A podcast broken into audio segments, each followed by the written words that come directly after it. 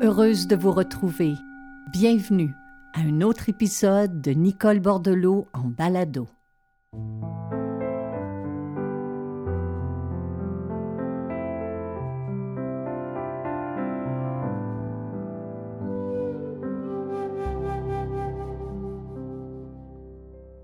Ah, je suis contente de m'asseoir sur ce banc devant ce micro, de prendre un moment pour respirer, pour sourire et pour remercier parce que cette semaine, c'était le lancement de mon nouveau livre Guérison intérieure.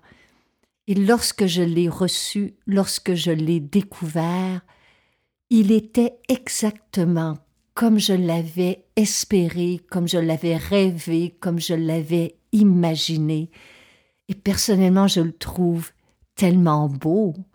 Et ce titre guérison intérieure, où je devrais peut-être faire la, la, liaison parce que ces mots sont au pluriel pour exprimer la vastitude du panorama qu'il nous est donné de connaître, de vivre, d'expérimenter comme guérison, comme transformation dans une vie.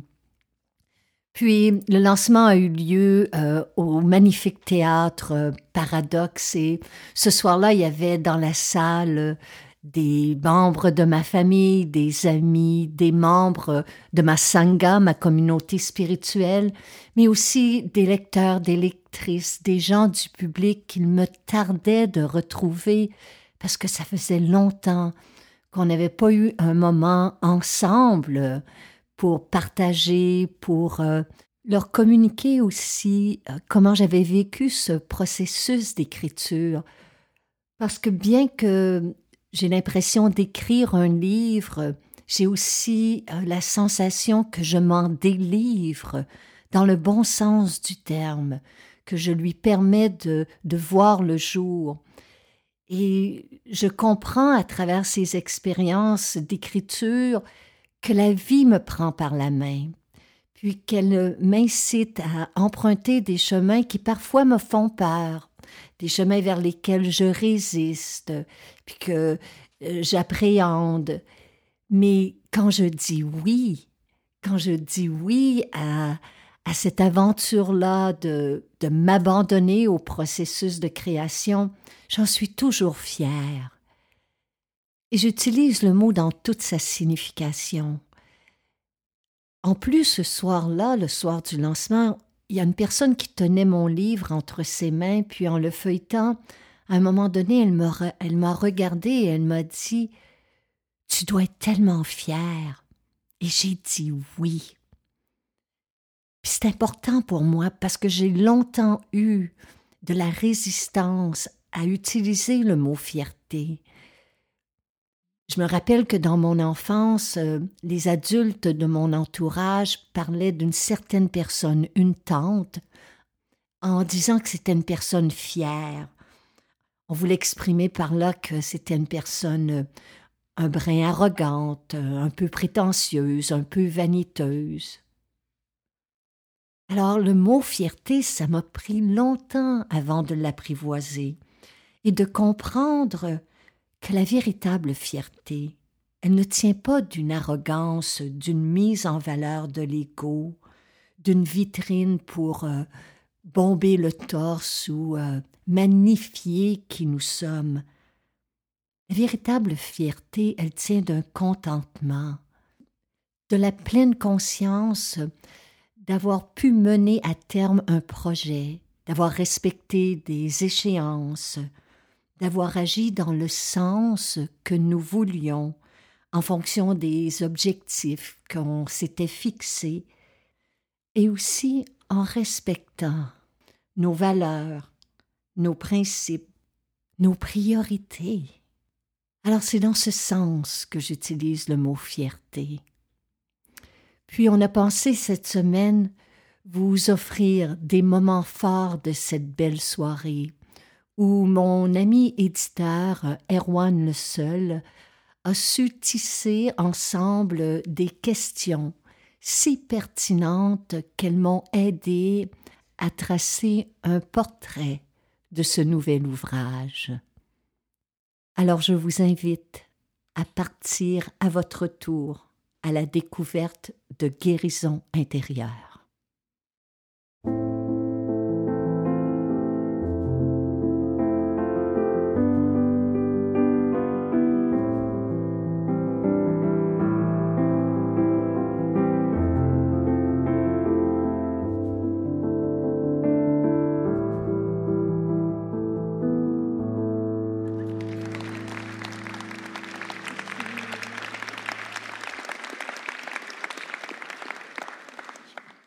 Bonsoir. Bonsoir à toutes et à tous. Merci d'être là dans ce magnifique théâtre Paradoxe. Donc ça fait dix ans cette année, enfin dix ans et demi même, parce que c'était euh, au printemps 2012 que tu as publié ton premier livre. Donc l'écriture euh, fait partie intégrante de ta vie, en tout cas depuis ces dix dernières années. Est-ce que tu dirais qu'elle a toujours fait partie de ta vie? Elle a toujours été présente?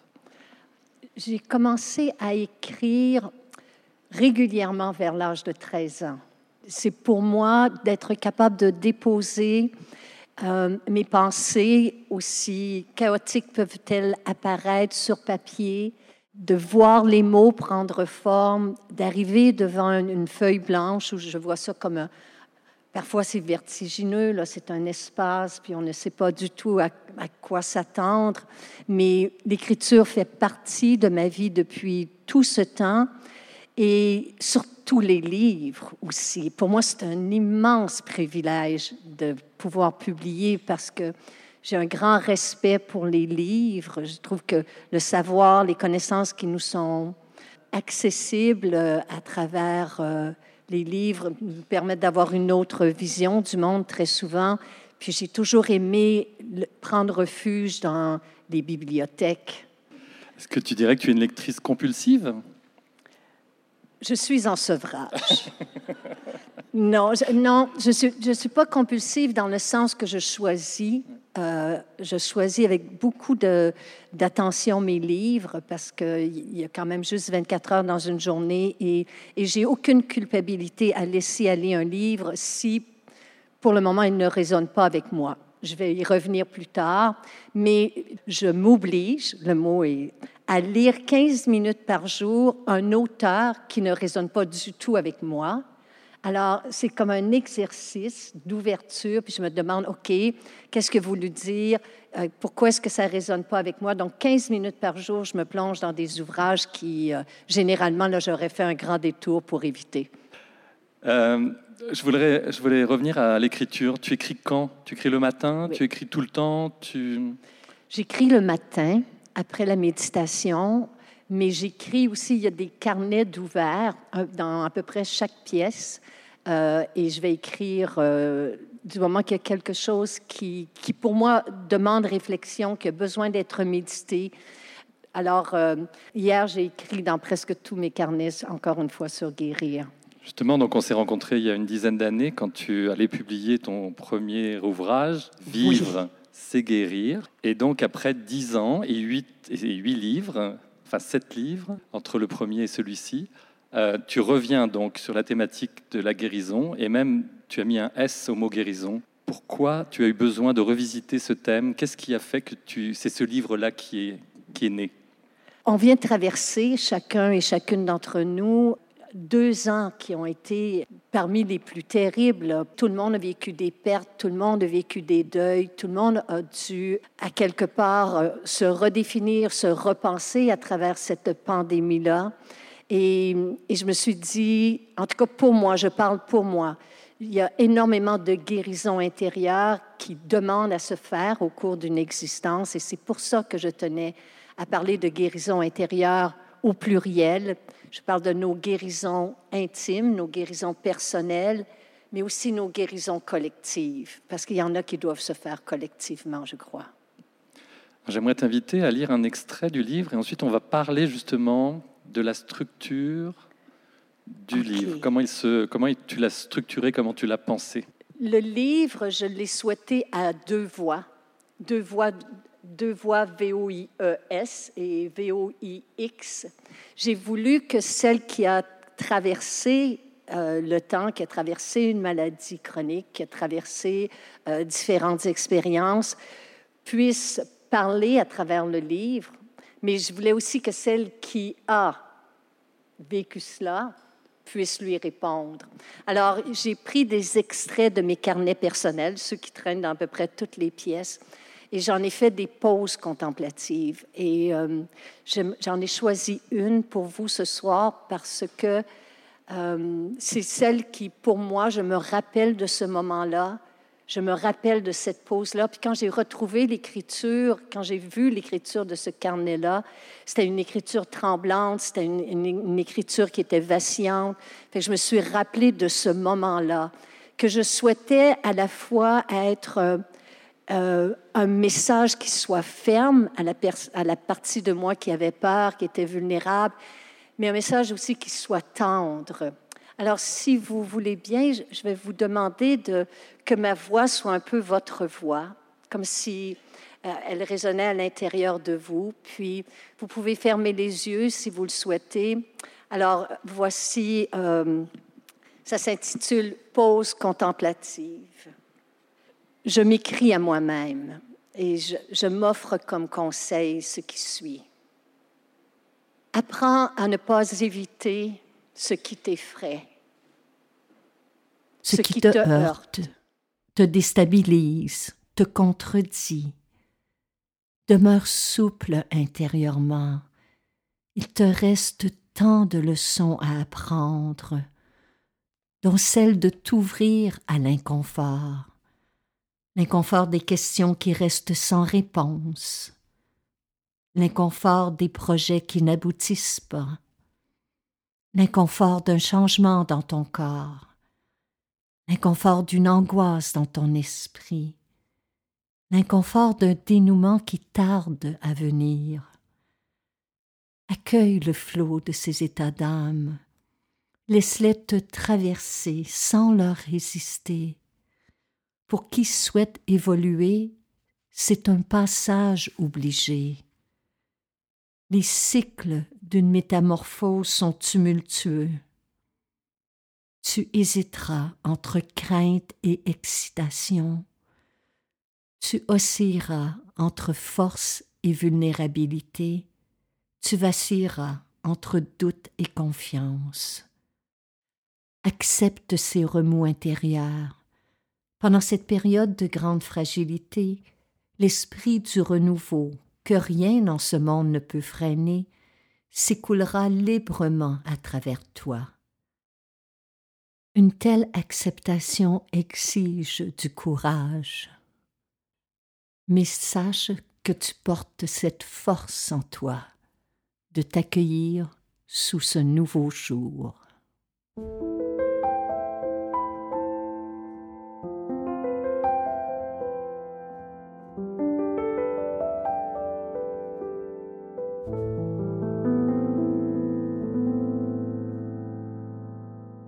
Donc chaque chapitre est thématique et entre chaque chapitre, il y a ces pauses contemplatives qui viennent donc de tes carnets et, où tu te parles, mais tu parles en fait aussi en même temps au lecteur, à la lectrice, et tu emploies le tu pour la première fois. Pour la première fois, je vous tutoie.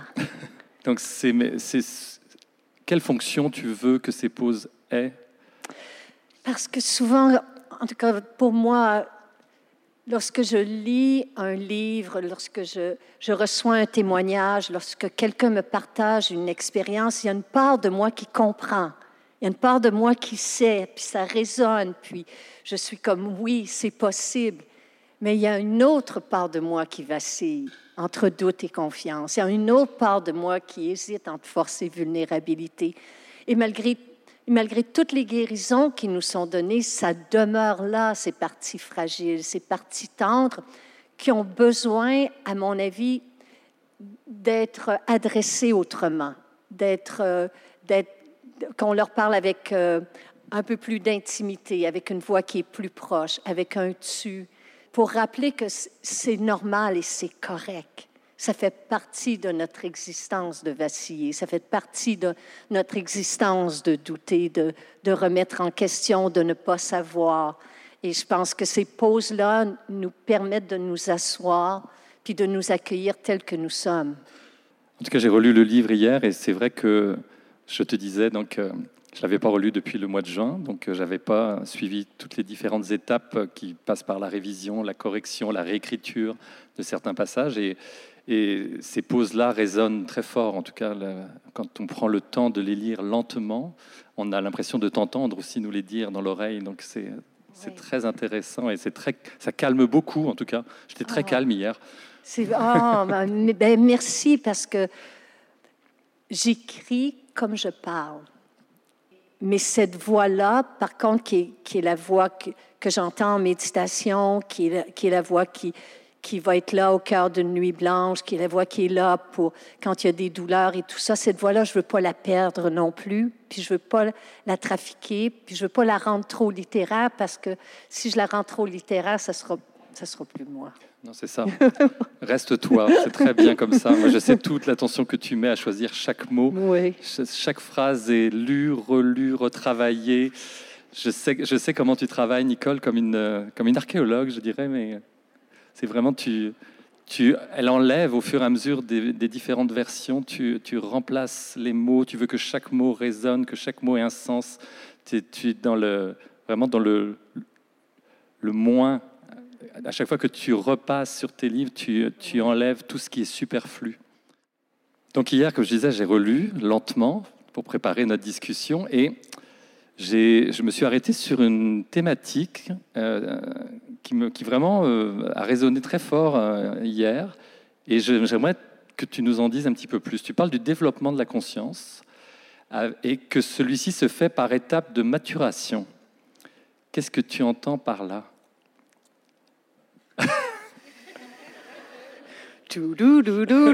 Alors, mon Dieu, je m'attendais pas à cette question-là. Nicole ne connaît pas les, questions. Hein? Non.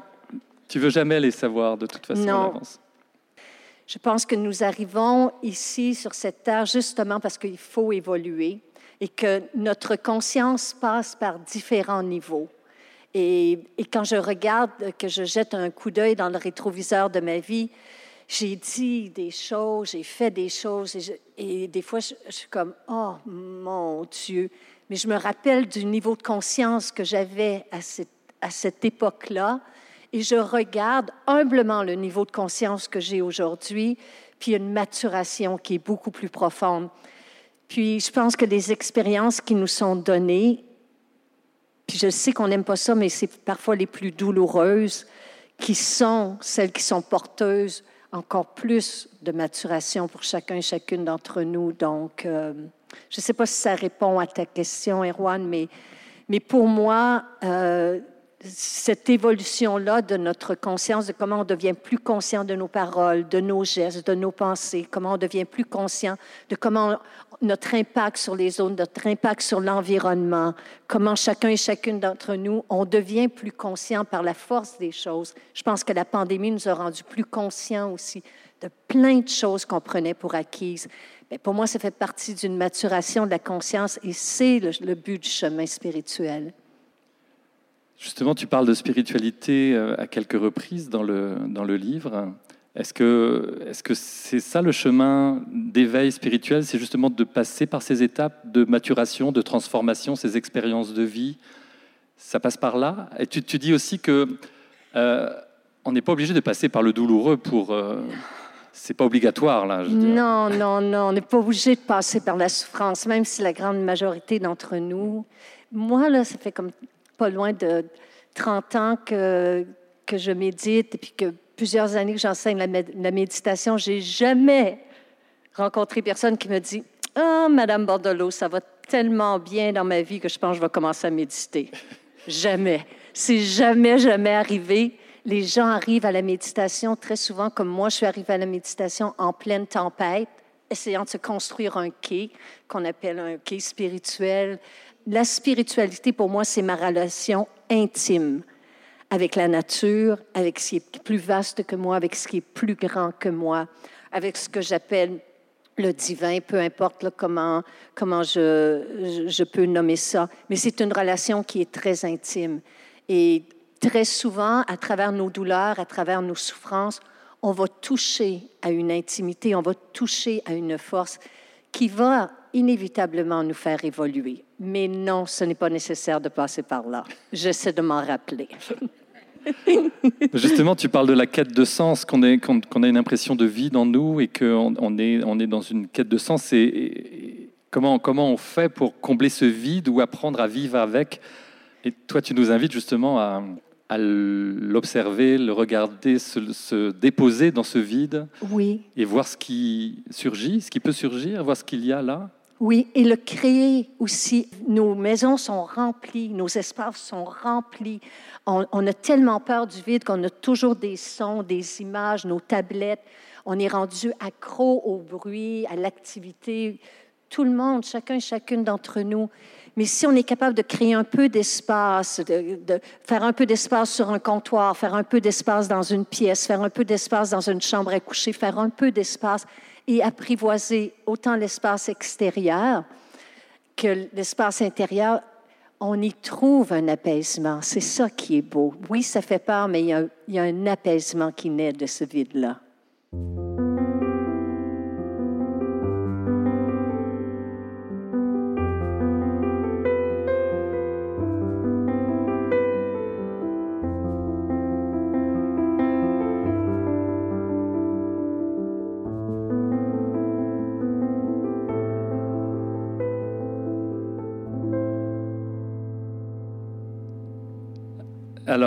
Revenir à la, à la guérison. Et, euh, et, quand tu étais en épisode de, douleur physique, est-ce que c'était le souffle qui arrivait euh, davantage à t'aider? Est-ce que c'était la méditation?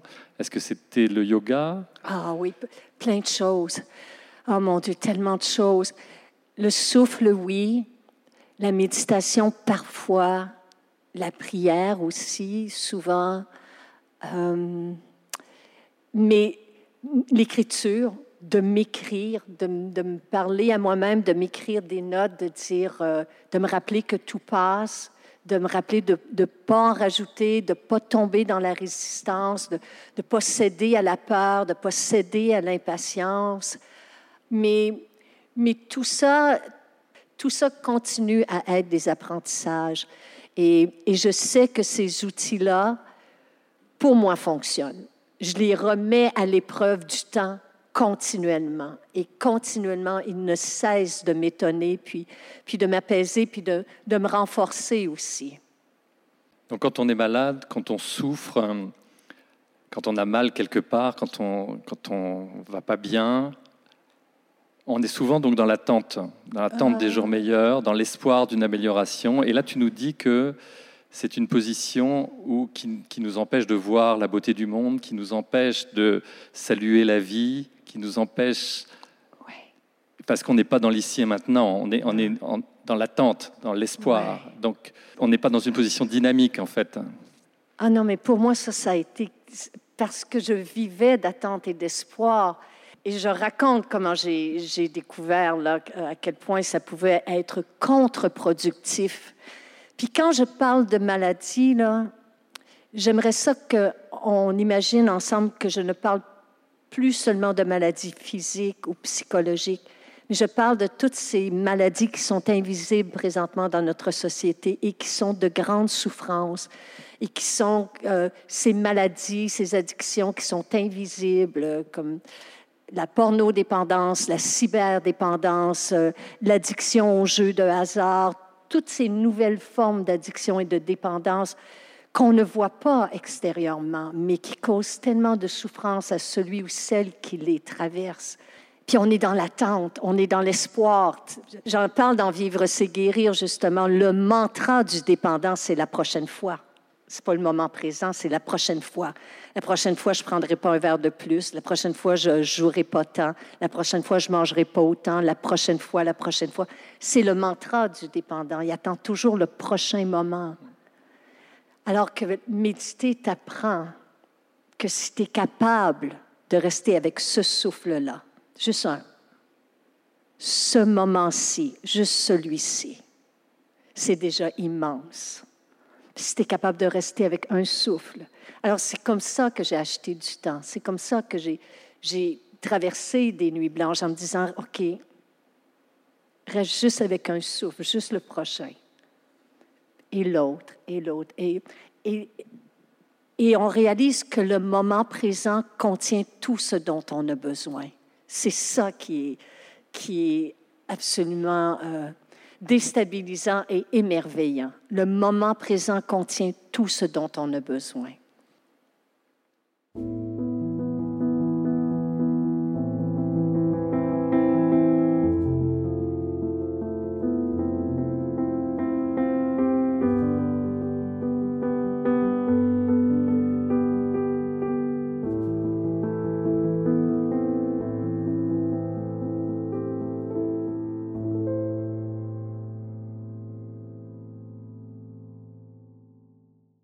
J'aimerais euh, que tu nous parles euh, du Kohan qui t'a habité pendant des années. Donc, guérir de quoi? Guérir de quoi, oui. En fait, le livre s'ouvre là-dessus, mais c'est pour ça que je voulais qu'on termine en fait euh, là-dessus. c'est ça. Oui. Guérir de quoi? C'est une phrase qui t'a habité pendant dix ans. Pendant dix ans. Donc, de quoi la vie nous guérit-elle? Guérir de quoi? Je trouve ça beau maintenant comme question.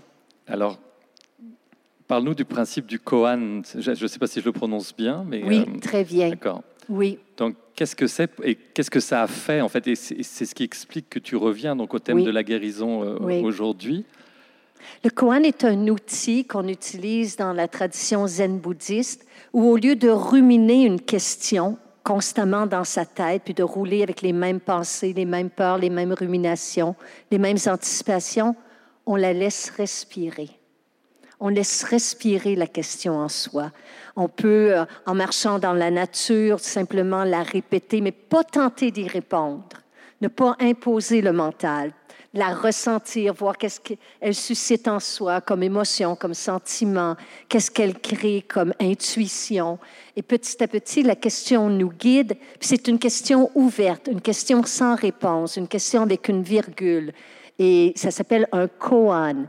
Et ça met notre esprit dans un état d'ouverture.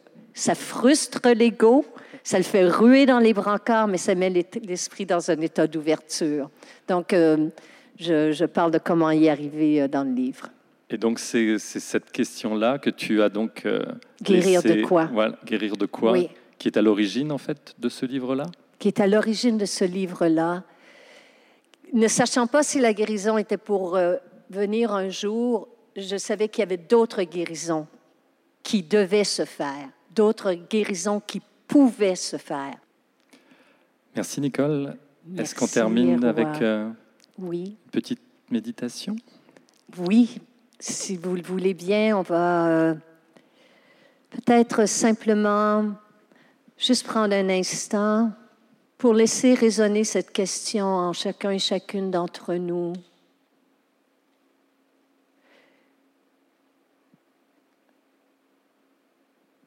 Guérir de quoi? Dans les prochains jours, les prochaines semaines, les prochains mois? Qu'est-ce qui demande à se transformer? Qu'est-ce qui peut-être demande à partir, à laisser partir? Qu'est-ce qui demande à laisser être?